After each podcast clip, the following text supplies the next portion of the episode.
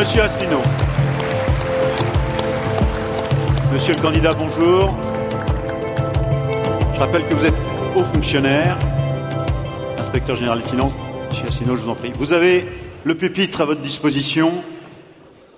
Le compteur va s'afficher. Vous avez, monsieur Asselineau, dix minutes. Puis question avec la salle. Je vous en prie, vous avez la parole.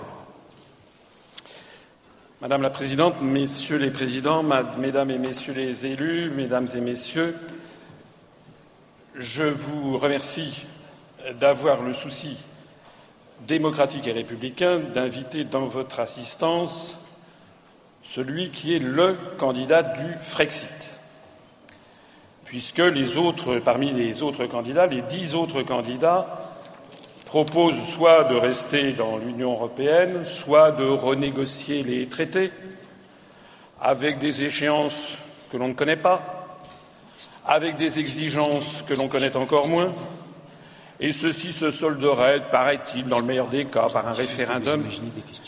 Tout ceci se déroulant au moment même où la France est en train de s'effondrer dans tous les domaines, et en particulier en matière d'agriculture. Il y avait quatre millions à peu près d'agriculteurs en France en 1960. On est tombé à 400 000. En gros, 90% des agriculteurs ont disparu.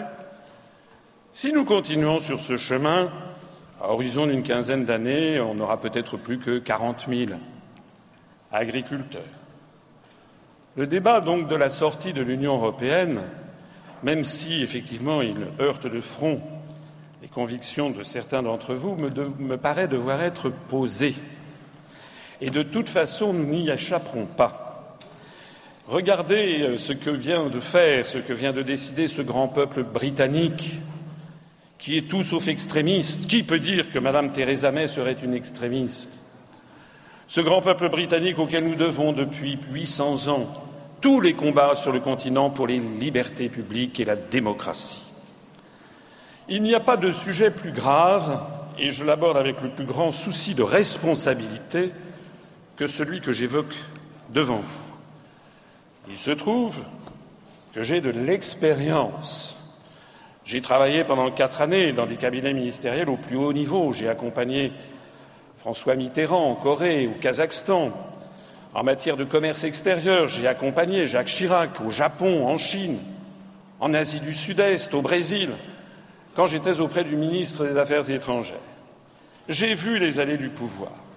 J'ai vu que nous sommes dans une lancée, dans une utopie qui ne marche pas, et d'ailleurs tous les responsables politiques français, une fois les portes capitonnées de leurs bureaux fermées, le savent et le disent, ça ne marche pas, nous sommes dans une impasse. Alors je voudrais avec vous euh, égrener quelques-unes de ces impasses qui concernent directement l'agriculture. L'article 39 du traité sur le fonctionnement de l'Union européenne dit que la politique agricole commune a pour objectif d'accroître la productivité de l'agriculture. Si vous y réfléchissez un instant, c'est dément.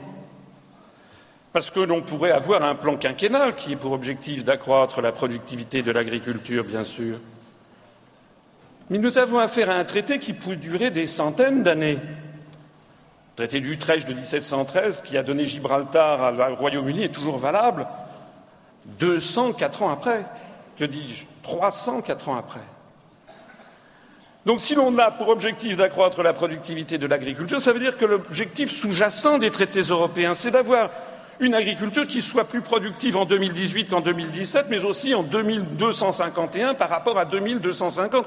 En fait, le modèle sous-jacent est une course constante à l'augmentation de la productivité. Le modèle sous-jacent, c'est en fait les grandes plaines de l'Oklahoma ou de la Saskatchewan. C'est en fait nous imposer par l'intermédiaire de la Commission européenne qui cache la copie le traité transatlantique. C'est en fait la destruction de tout ce qui a été l'âme de la France, l'identité de la France et l'agriculture française pour avoir au bout du compte une agro-industrie d'un côté et puis quelques bijoux, quelques joyaux bénéficiant d'appellations d'origine protégée, mais qui eux-mêmes sont menacés d'ailleurs, puisqu'en vertu de l'article 63 du traité sur le fonctionnement de l'Union européenne, il est interdit d'avoir quelque restriction que ce soit aux échanges de mouvements de capitaux. Du coup, on assiste au rachat constamment par des fonds d'investissement américains, asiatiques, de certains de nos fleurons de l'agriculture française.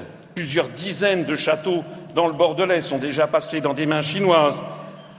Le château de Gevrey-Chambertin a été racheté par un propriétaire du casino à Macao. Le château de. Enfin, on a appris en avril 2016 qu'un fonds d'investissement chinois avait racheté 1700 hectares dans le Berry. Ce qu'il faut savoir, c'est que l'inverse n'est pas vrai. Ce qu'il faut savoir, c'est que si vous gagnez au loto, vous voulez racheter par exemple quelques hectares du grand jardin du Longjingcha, du thé du Puy du Dragon, dans la ville de Hangzhou, les Chinois vous diront meilleur. Non. C'est d'ailleurs un problème plus général, c'est l'ouverture asymétrique des marchés qui fait qu'en fait, nous ne pouvons plus lutter par rapport à la déferlante des fonds d'investissement. La mondialisation n'est pas la même pour tout le monde.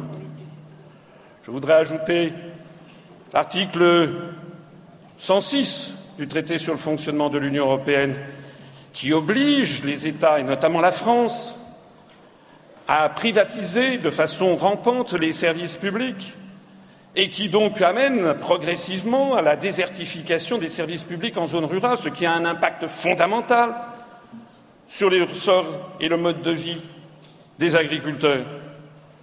Je voudrais aussi ajouter l'article 121 du traité sur le fonctionnement de l'Union européenne qui confie à la Commission européenne le pouvoir de publier des rapports sur les grandes orientations de politique économique.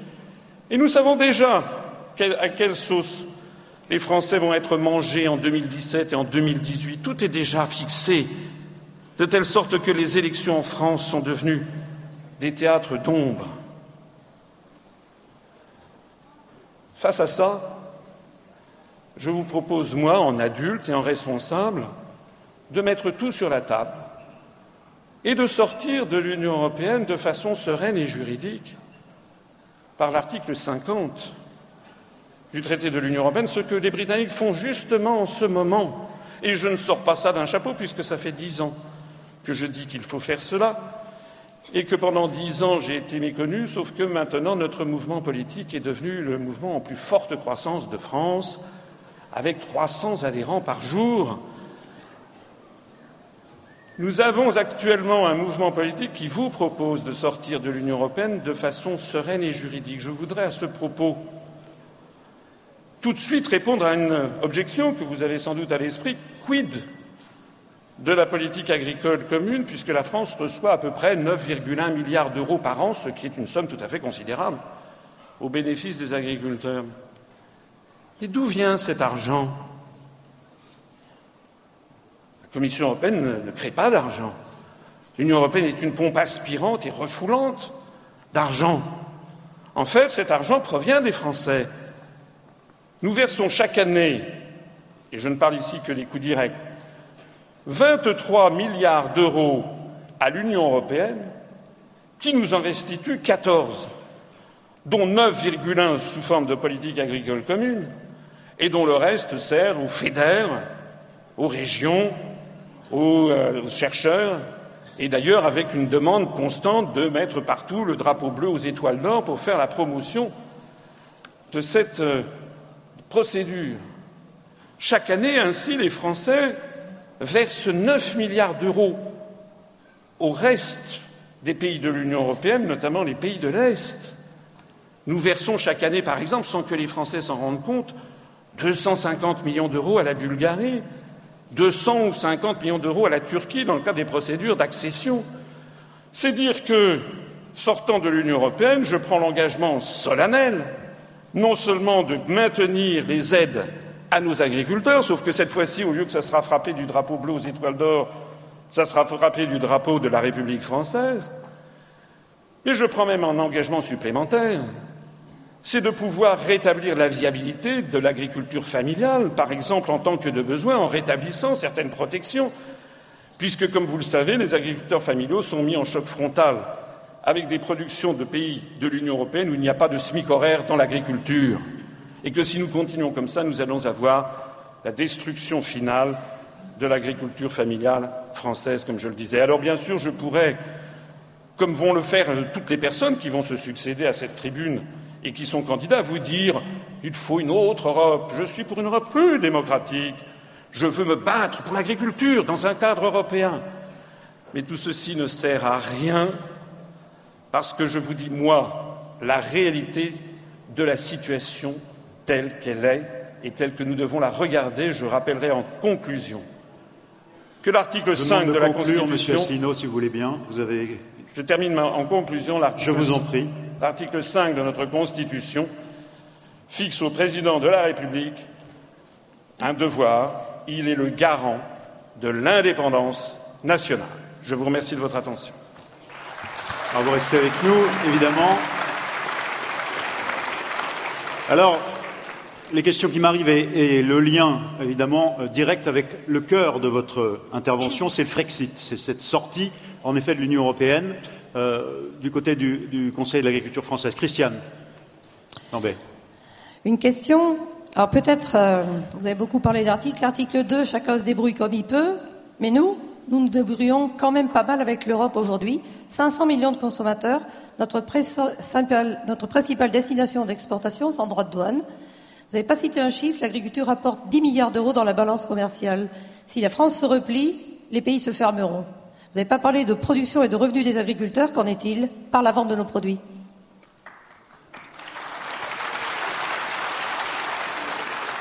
François Asselineau. Alors, Madame la Présidente, sauf erreur, sortir de l'Union européenne ne veut pas dire devenir la Corée du Nord. Lorsque je m'exprime devant des assistances à Annemasse ou à Besançon, où l'on est à quelques kilomètres de la Suisse, pays qui n'est ni dans l'Union européenne ni dans l'euro, personne ne peut imaginer un instant que sortir de l'Union européenne signifie se refermer, se couper du reste du monde. Qui peut croire d'ailleurs que le Royaume-Uni, qui est une très grande puissance commerciale, ait décidé de se refermer sur le monde depuis d'ailleurs que les Britanniques ont voté en faveur du, Brexit le 23 juin de l'année dernière, toutes les prophéties apocalyptiques avaient été faites auparavant sur ce qui allait leur arriver. J'observe que d'une part, la livre sterling a baissé d'environ 10%, ce qui a redynamisé considérablement les exportations, parce que les produits britanniques se sont bien mieux vendus, et ce qui a permis de créer des emplois, le taux de chômage est tombé à 4,6%. Comparons avec ce qu'il existe en France. Si nous sortons de l'Union européenne, figurez-vous, je vais vous dire un secret, mais nos partenaires auront toujours envie d'acheter des vins de Bordeaux, d'acheter du champagne, d'acheter des fromages français, d'acheter du foie gras. Mais... Ils l'auront toujours envie. Et puis, il n'y a pas que, d'ailleurs, les partenaires de l'Union européenne. Où sont nos grands marchés à l'exportation maintenant, par exemple, pour euh, les alcools? Sinon, justement, maintenant, les grands pays d'Asie, la Chine, le Japon, Hong Kong, que je connais parfaitement. Où sont les grands marchés de demain en matière de céréales, sinon les pays d'Afrique du Nord et les pays du, Sahel? Nous avons donc. François Asselineau, la dynamique des questions fait que Michel Prug euh, je voudrais vous relancer sur ce point. Vous avez répondu sur la première question. Euh, alors, Michel Prug. Oui, alors pour moi c'est le candidat, un autre type de question. Cette construction de l'Europe euh, a, permis d'avoir sur notre continent la, paix. Et euh, cette paix, euh, ou la paix d'une manière générale, est construite par le fait que les gens apprennent à se connaître. Et donc le fait de pouvoir se déplacer au travers des frontières, je pense à particulier à nos jeunes, alors effectivement, ce n'est pas l'ensemble de nos populations qui ont la chance de pouvoir le faire, mais facilité d'échange qu'on a sur notre continent est quelque chose qui permet de se, connaître, de, refuser, je dirais, les affrontements stériles et donc derrière la paix. Nous avons un sujet qui est l'économie, qui ne fonctionne pas correctement. Beaucoup de gens s'en sont plaints sur le plan agricole. Mais est-ce que le Frexit n'est pas un handicap pour le futur et, je dirais, la rencontre des peuples et la création d'un avenir commun? François Je vous remercie de cette euh, question qui je trouve très judicieuse, si vous me le permettez. Euh, moi, j'ai vécu au Japon, je parle le japonais, je suis allé dans 85 pays du monde et je suis passionné par le monde extérieur. Je rappelle que sortir de l'Union européenne n'a rien à voir avec sortir ou non de l'espace Schengen, ce que je ne propose pas dans mon programme et ce que nous soumettrons, si je suis élu, par référendum au peuple français. Il est, euh, encore une fois, il faut sortir de sa tête l'idée que sortir de l'Union européenne serait se refermer sur le monde. Est-ce que les Suisses, est-ce que les Suisses sont bloqués chez eux En matière de paix, je me permets d'insister sur le fait que l'article 42 du traité de l'Union européenne place la diplomatie et la sécurité de l'Union européenne sous la tutelle de l'OTAN. Et nous en avons vu les conséquences sur l'agriculture française, puisque la France, n'étant plus maîtresse de ses grands choix diplomatiques, a été obligée d'embrayer, d'emboîter le pas des États-Unis d'Amérique contre la Russie au sujet de l'Ukraine. Le résultat, vous le savez, c'est que la France a participé à une politique de sanctions à l'égard de la Russie, que d'ailleurs l'ancien et le défunt président de la FNSEA euh, avait stigmatisé lui-même en disant que ça coûtait un milliard d'euros de contre-sanctions de la Russie à l'égard des productions agricoles françaises. Sauf erreur de ma part, parce que les, Russes, ont décidé de supprimer les importations de produits agricoles en provenance de l'Union européenne, ils ont notamment mis un terme à l'importation de produits porcins venant de Pologne, que ces produits porcins sont ensuite réorientés vers l'Europe de l'Ouest et que tout ceci se, traduit par une chute du produit du porc au marché au cadran appelé vin. Et c'est ceci qui explique qu'en matière d'élevage, par exemple, parce que tout se tient dans le monde d'aujourd'hui, parce que la France participe à des conflits ou à des oppositions diplomatiques qui ne sont pas les siennes, eh bien nous avons affaire donc à des gros problèmes en matière d'élevage. Alors, Monsieur Asselineau, il nous reste euh, huit minutes pour votre intervention. Deux questions viennent de la salle. D'abord, est-ce que vous pensez que la loi de modernisation de l'économie, la loi récente, euh, a fait du bien aux agriculteurs Et puis, puisque vous avez évoqué la Chine, question qui vient sur les Chinois précisément, le Berry, c'est 1700 hectares, achat de terre, tente, euh, d'installer des, pseudo-agriculteurs. Quelles mesures prévoyez-vous pour maintenir le modèle agricole français? Voilà ces deux questions, je vous en prie. Alors la loi de modernisation de l'agriculture, je suis, vous savez, les lois El Khomri, les lois Macron, tout ceci sont en fait des présentations qui sont faites au peuple français. Vous avez exactement les mêmes lois en Belgique, euh, au Royaume-Uni, en Italie, qui sont prises sous l'influence, exactement sous les directives de la Commission européenne. Je renvoie, je l'évoquais tout à l'heure, au rapport sur les grandes orientations de politique économique qui sont prises par la Commission européenne après décision formelle du Conseil et dont le dernier a été pris le 18 mai 2016 et qui vaut jusqu'à la fin de 2017. Moi, je ne considère pas personnellement que tout ceci soit favorable aux agriculteurs, puisque ce sont des cotères sur des jambes de bois. Ce que veulent les Français, ça me permettra de répondre en même temps à la deuxième question. Il y a une formidable demande des Français pour avoir des produits de qualité, pour avoir une agriculture biologique ou, sinon biologique, une agriculture raisonnée, pour avoir une agriculture qui soit respectueuse des terroirs, des identités, pour avoir une agriculture qui respecte certains cycles naturels. Tout ceci entre en choc frontal avec les objectifs fixés par les traités européens d'une agriculture hyper productiviste. Et je voudrais ici rappeler qu'il est impossible de renégocier les traités puisque les traités sont une sédimentation depuis soixante ans de compromis entre des intérêts nationaux de plus en plus nombreux, six, puis neuf, puis dix, puis douze, puis quinze, puis vingt-cinq, puis vingt-sept, puis vingt-huit, et que désormais changer une virgule est un tour de force, il faudrait pour changer les traités obtenir l'accord unanime de vingt-huit États, bientôt vingt-sept lorsque le Royaume-Uni ne sera plus là, et ensuite de vingt-sept peuples sous forme de vote au Parlement ou de référendum, c'est le cas en Irlande, ça voudrait dire cinquante-six accords unanimes. Donc nous ne pouvons pas changer les traités européens. Il faut bien se mettre ça dans la tête.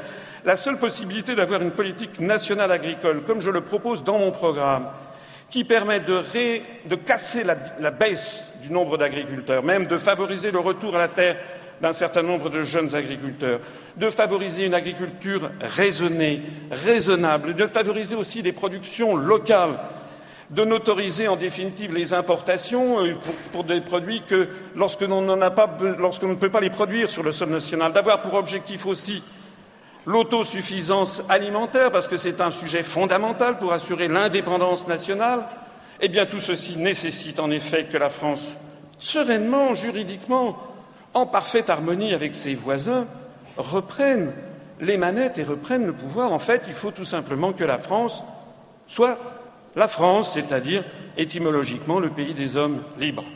Hmm. Alors, euh, question, vous avez en partie répondu à ces deux questions. Vous voyez, une question qui revient sur votre proposition initiale. Doit-on vivre en autarcie s'il n'y a plus de marché commun? Mais encore une fois, je comprends bien que cette question se pose, puisque malheureusement, les idées que je développe ont très peu accès, c'est le moins que l'on puisse dire, aux grands médias et qu'il n'y a pas de débat. Au passage, d'ailleurs, je remarque que lorsque TF1 a organisé un débat, j'en étais écarté et TF1 a excipé du fait que c'était trop difficile de faire débattre onze personnes. Mais non d'une pipe, s'il est trop difficile de faire débattre onze personnes, comment peut-on faire débattre vingt-huit États dans une commission européenne?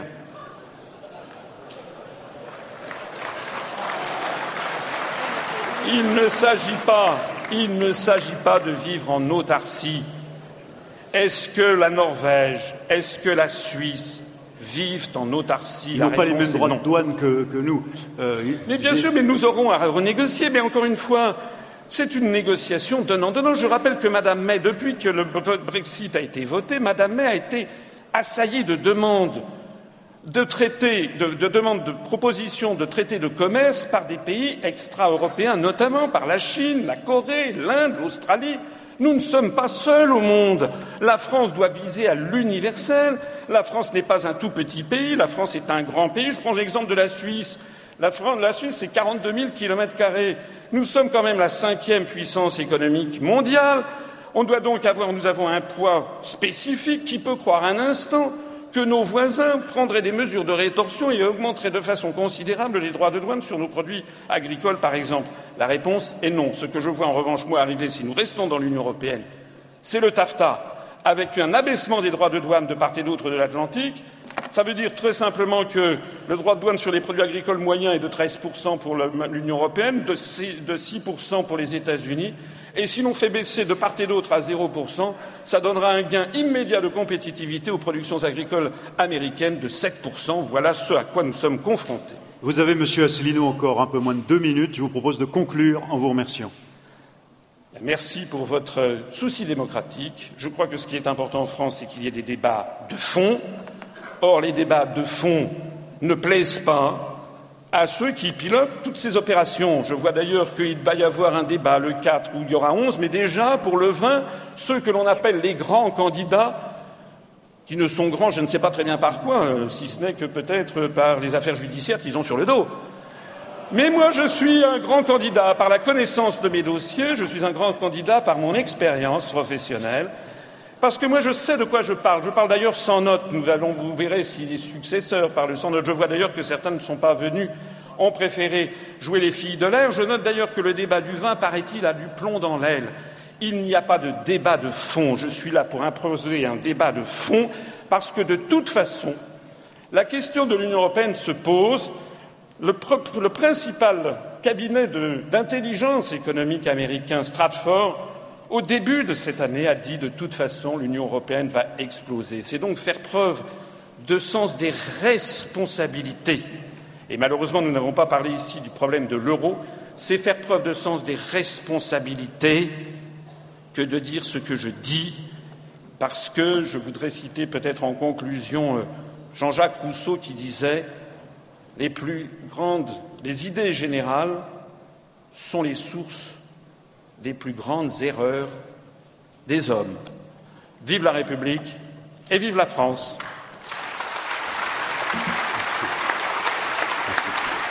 Merci, Monsieur Asselineau.